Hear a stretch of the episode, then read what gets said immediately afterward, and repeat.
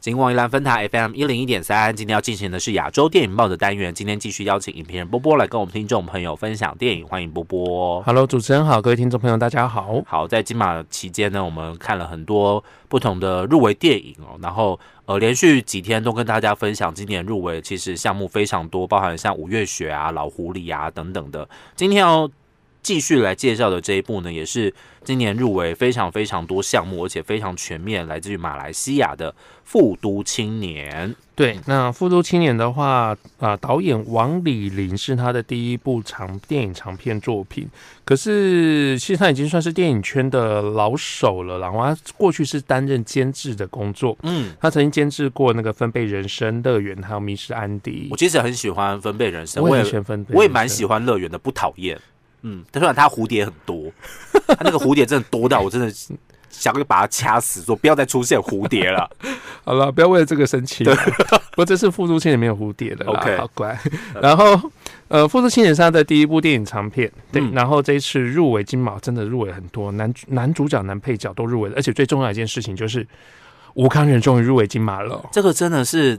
等等，真的等太久嘞、真的等很久。而且你真的每一次在这个入围记者会上面，你都常常听到文天祥提到吴康仁的名字，白蚁那一年，他的确是最大遗珠。然后还有那个啊，我没有谈的那场恋爱，他也是大遗珠，他是第六名诶。他的确是常常在，就是大家已经看到他电影里面很精彩的表现，但是对一直没有在金马奖的入围名单看到他。搞不好还有人真的觉得疑惑，说什么吴康仁居然没有入围过金马奖？哎，结果没想到今年居然是以一个。马来西亚的电影入围这样子，那《复都青年》其实他在讲述的就真的是社会底阶层的故事了，好像每每一年好像都要有这样子的故事存在，只是今年出现在马来西亚这样子而已哈。嗯，OK，对，那《复都青年》的话，其实是以呃一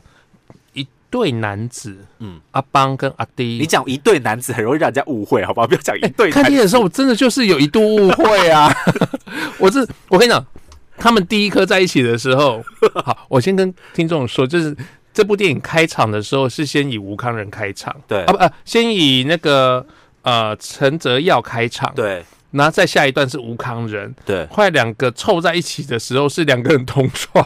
哦，同床。枕，对，，OK，然后重点是不要不要说，就是吴康已经躺在床上已经就寝了，然后陈泽耀才爬上床。重点是那个镜头还剪到什么时候呢？剪到陈泽耀还看了一眼吴康仁。你说我要不要铃声大响？但他们就是他，他们不是大家想象当中的那种关系，他们就是没有血缘关系的兄弟的感觉。对，那嗯有啦，那这这个文天祥老师在那个记呃在那个映后座谈的时候，特别问导演说有没有曾经想过跨过那一条线？他们说没有没有，就是这条线没有打算跨过去。嗯他们在剪的时候有确定这件事情。OK，对，所以真的是没有。不过真的就是情同兄弟的一对男子，嗯对。然后呃，一个是阿邦，一个是阿弟，啊对。然后在马来西亚就是兄弟的意思，嗯，对然后他们在富都这个地方，等于说在一个很底层的呃社会阶层里面，试着去拿到身份。我们上次在五月雪的时候提到过，其实马来西亚华人不是所有人都有完整的身份，他们身份还有分级别。对，在台湾你比较难想象，台湾其实呃台湾人只要一个年纪之后拿到身份证之后，你所有的该负的责任跟可以想的义务、义务呃该负的义该负的义务跟可以享受的责任，不对不对，义务跟责任是同样的一个名词。对该该负的义务以及你可以享受到的一些权利都有对对对嗯那可是，在马来西亚不一样，马来西亚的华人你必须要拿到身份证才可以，不是每个人都有身份证。嗯这对我们台湾来讲也是一个不太能够理解的事情。对，嗯那当有身份证之后，你才能够买车哎，甚至有些人说没有身份证明的话，你是没办法搭公车的。哎，啊。他这里面他是还可以搭，就是因为他们没有身份证明，所以他们只能搭公车，哦对，或是走路。也不能考驾照，对对也不不能开户存款，就是很多我们日常生活觉得很稀松平常的事情，对他们来说都被非常剥夺掉，这样子。，嗯所以就是这两个人怎么样要去拿到身份，可是他们对于拿到身份的积极度又不一样，这也关系到他们对于人生这件事情的态度不同。嗯，对，所以我们就看到一个很急着希望弟弟能够，因为弟弟好比较好像比较符合可以拿身份证那个资格，比较接近，很希望他能够去拿。对，可是弟弟又是吊儿郎当的，他工作又有一搭没一搭的做，嗯，对，所以他对这件事情又没那么急。我们就看到一个就是呃黄黄呃皇帝不急急死太监的状态。对对，，OK，那这部片有趣的地方就是在于这一对兄弟情同兄弟的两个男子怎么样去互动。那他们的确有一些很很亲密，我所谓亲密，就是说那个就是很生活化的互动，包括像吃蛋这件事情。是，大家一定要注意一下。我不知道这样会不会以后有人会习惯这样吃蛋，这样 应该很多人都很想敲他们的头来吃蛋吧。哦，真的会很想敲。对，但我觉得那个呃，就是他们的兄弟情谊当中有这样子的一个仪式感，我觉得有兄弟姐妹的人应该都可以呃有共感。哦对就是呃，我跟我的兄弟姐妹，我们从小一起长大，然后我们一定有彼此之间的一些默契，可能是彼此之后呃有其他的自己的家庭、自己的生活圈，但是当我们聚在一起的时候，有了这样子的动作，那个回忆是。就是我觉得那个那个部分反而是比较感动我的部分啊、它是一个生活中的一个小游戏。对对，那这个小游戏是让你可以知道，这就是我们一起长大的。对，然后那个那也不是家族传统，你知道吗？那不不是是说你爸爸妈妈教你的，不是，就是是你跟你兄弟姐妹之间，我们有一个我们的一个仪式感那种感觉，对嗯，所以这个是令我蛮感动的一个部分哦。那当然，因为他的这个。呃，说实话啦，就是这个故事他探讨的阶级真的是比较低，然后你可以看到这吴康仁，因为他没有身份证件的关系，他必须在呃这个马来西亚的一些呃，比方说像菜市场，菜市场哦，从事屠宰这样子相对来说比较辛苦的工作。那陈泽耀所扮演的这个弟弟的部分呢，当然工他的工作很多元化呢。哦他工作其实就是比较偏向诈骗啦，那种就是非非法管道，就是嗯这这两这一这一对男子，哥哥吴康仁就是都中中规中矩，其实没有身份就中规中矩的过生活，嗯那钱慢慢的挣起来。对，然后弟弟就是那种想要走偏门，嗯然后所以老师会铤而走险，让哥哥担心，可偏偏比较好的运气是在弟弟身上，对，对，所以变成说这哥哥就难免就觉得啊，我得不到，我当然希望你得到。他是不是他是不是陈泽耀那个弟弟是不是在片中有被包养的那种感觉？哦，我很喜欢那一颗镜头，哎，就是被包养的镜头吗？就是什么意思？想被包养吗？你可以看到成这样，不是啦，是呃，对，它里面有有，就是它当中有一些床戏，嗯床戏完之后会觉得说，哎，他可能就是描述他的情欲需求，是，可是，在第二次的床戏的时候，哦，第二次床戏的时候就有了一些不同的变化。嗯，对而那个变化，甚至延伸到后面，当他生活有一些巨变之后，他提出了一些建议，就让人觉得说，哇，那个那个东西的转折其实是很丰富的。嗯，对，OK，好，所以其实呃，我觉得他要讲的那个，嗯，这个题材虽然我们主要看到是两两个兄弟在呃马来西亚的相对比较底的阶层的故事，但是他要探讨的主题其实蛮多元性的哈。比方说刚刚提到的这个低阶层的故事之外呢，它里面有一个呃相对来说第三性的角色，比较像是他们的妈妈或是爸爸，我不知道啦，怎么称呼，嗯应该算是妈妈大姐姐，对大姐的角色，对照顾他们之外，这个第三性的角色在之前，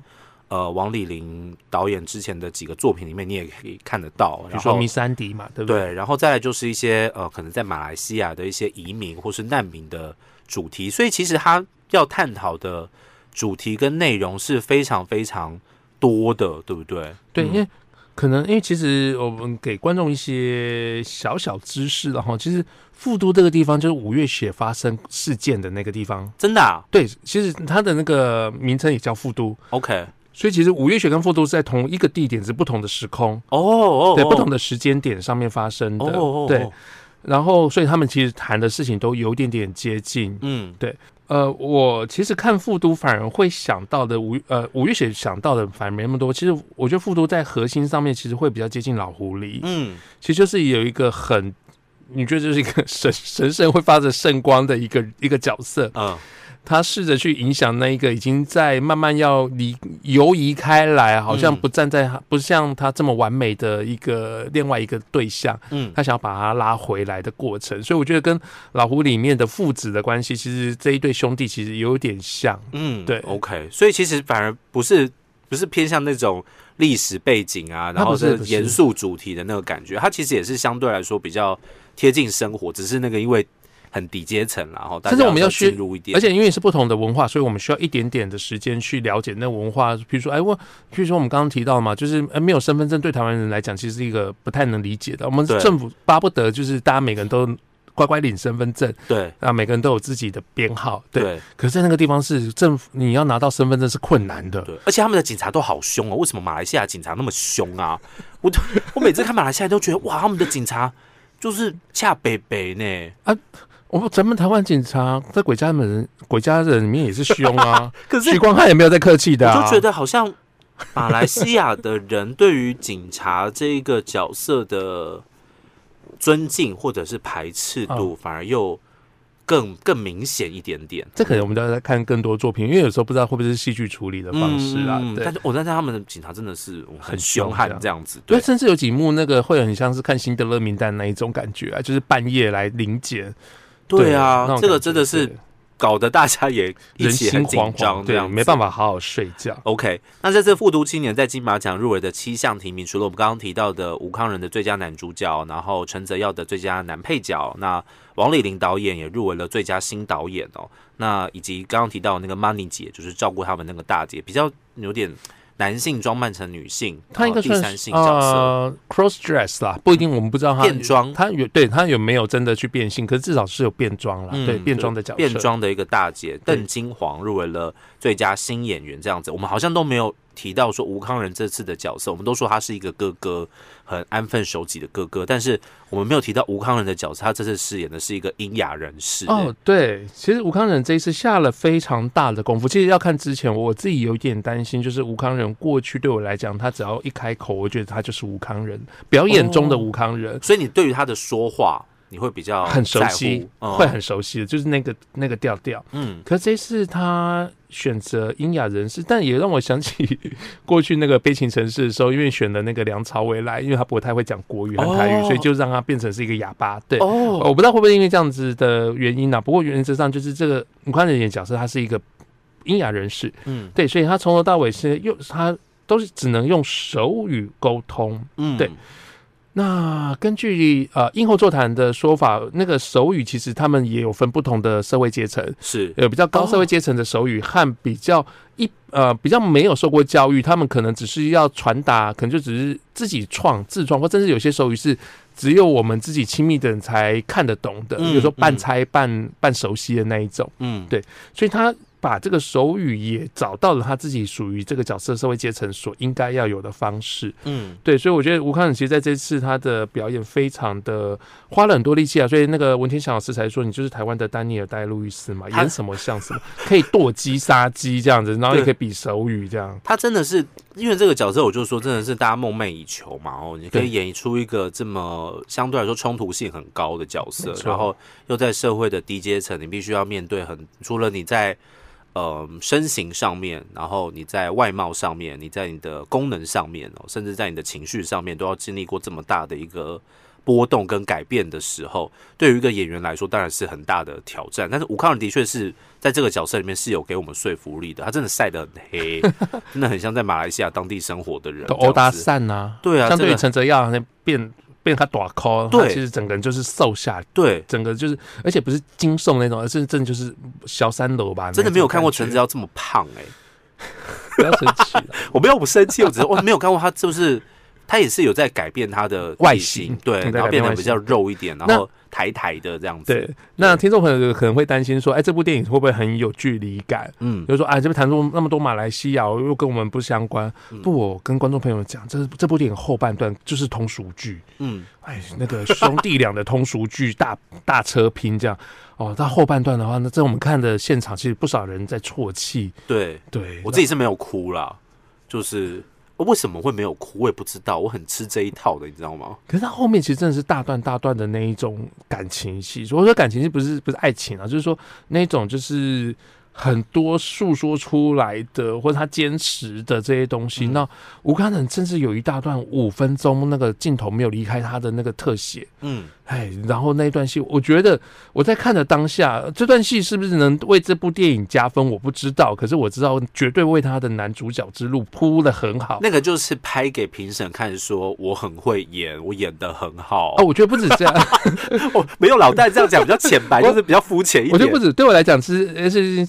证实一件事情，就是我 hold 得住这个件这场戏。对，五分钟你给我，我。帮你 hold 住，因为这场戏难在哪里？他五分钟，他吴康仁不会说话，对，所以他说的台词要记手语，嗯，啊，手语过程中他会有那咿呀的那种这声音，嗯，那表情都要到位，那甚至他这过程中必须要推翻另外一个角色给他的一个生活，什么叫做呃生活的一个目标和定义，嗯。那那时候我在看的时候，有点像是那个前几年拿到威尼斯影后女人碎片的 Vanessa Kirby 的那个生产戏一样。嗯，Vanessa Kirby 在戏电影一开始就是先一个大段的准备要生产临盆的过程，你觉得哇，这个演员把所有的那个巨细靡遗的 hold 住，我觉得吴康仁就这样。对，五分钟，所有面面相都照顾到了。对，这个 hold 真的是相对来说是难的，对不对？因为非常你要情绪爆发是一件简单的事情，而且可能演到后面会有点出神了，没办法，就是你专注度要拉到很高，你才能够整个那个情绪一直在，嗯，一直延续住这样子，而且时间又很长，然后而且你要记手语，然后你又不能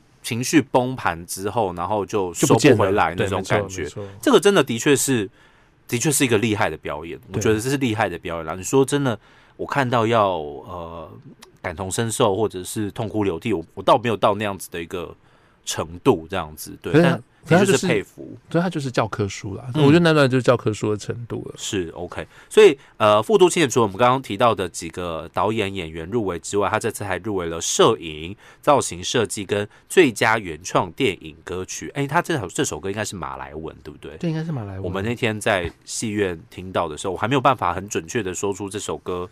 他的整个背景，因为听起来看起看起来像是一个日本人写的哈，所以片山太片山良太啊，片山良太一路以来，然后呃，反正没关系嘛。大家如果没听过的话，《复读青年》十二月一号也是会在戏院上映。然后呢，呃，这个一般来说，电影原创歌曲还是会在那个吧表演吧，要表演一下吧，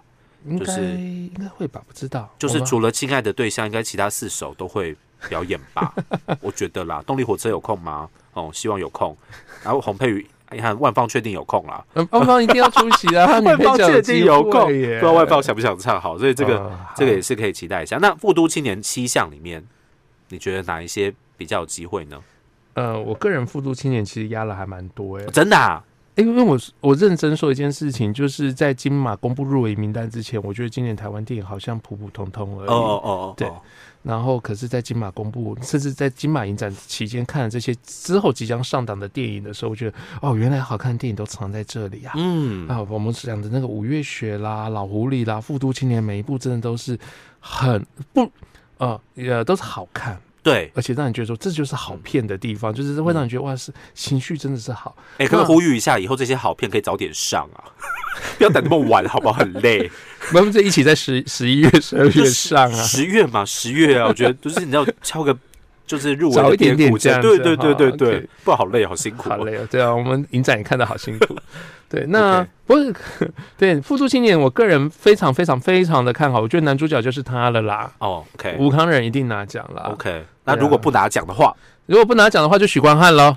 哎，没有你这不是啊，哪有人这样子下赌注的？你要 你要有个赌注啊，就是不拿奖的话，吴康仁是吴不会了，因为吴康仁今年有两部片哎。哦，对，另外一部《但愿人长久》，其实在香港先办了世界首映，然后在金马也有也有放映，所以这个也是有时候你有入围的角色的，不知道说是优势或劣势。他演一个吸毒老爸，如果你演的好的话，就是你知道。评审看到你不同的面相，虽然不可以这样啦，哈，评审就是要就片论片，这样才对啦。可是没办法，大家太熟悉啦，所以一定会。可是我我认真说，吴康仁真的接了这两个非台湾作品之后，其实也打破他自己过去表演的习惯。嗯，对我觉得真的是看到不太一样的吴康仁，我自己是很开心的。OK，所以其实你可以在其他电影里面看到吴康仁的。表现这次的评审啦，哈，对对对，他们评审的范围当中，他们可以看到另外一个面向的吴康仁这样子。那男配角说真的，我目前虽然没看完，可是他跟老狐狸的陈木，那个陈泽耀的复读青年，还有老狐狸的陈木易，我真的很难选。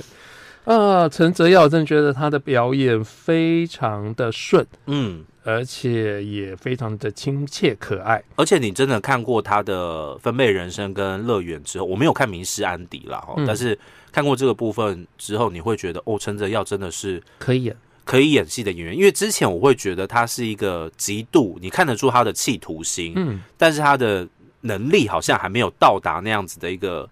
分数跟范围。但是这一次他给我的表演的感觉，我是觉得他已经，我可以把他称作是演员了。毕竟我小时候看他在小巨蛋表演，我一直觉得他是偶像歌手这样子。对。对，不不会啦，他来金马还是很帅。不过我觉得他表演其实有点像是像柯震东他们，就是表演是比较松了，嗯，松了，所以顺了就好看。然后我觉得这次他表演真的，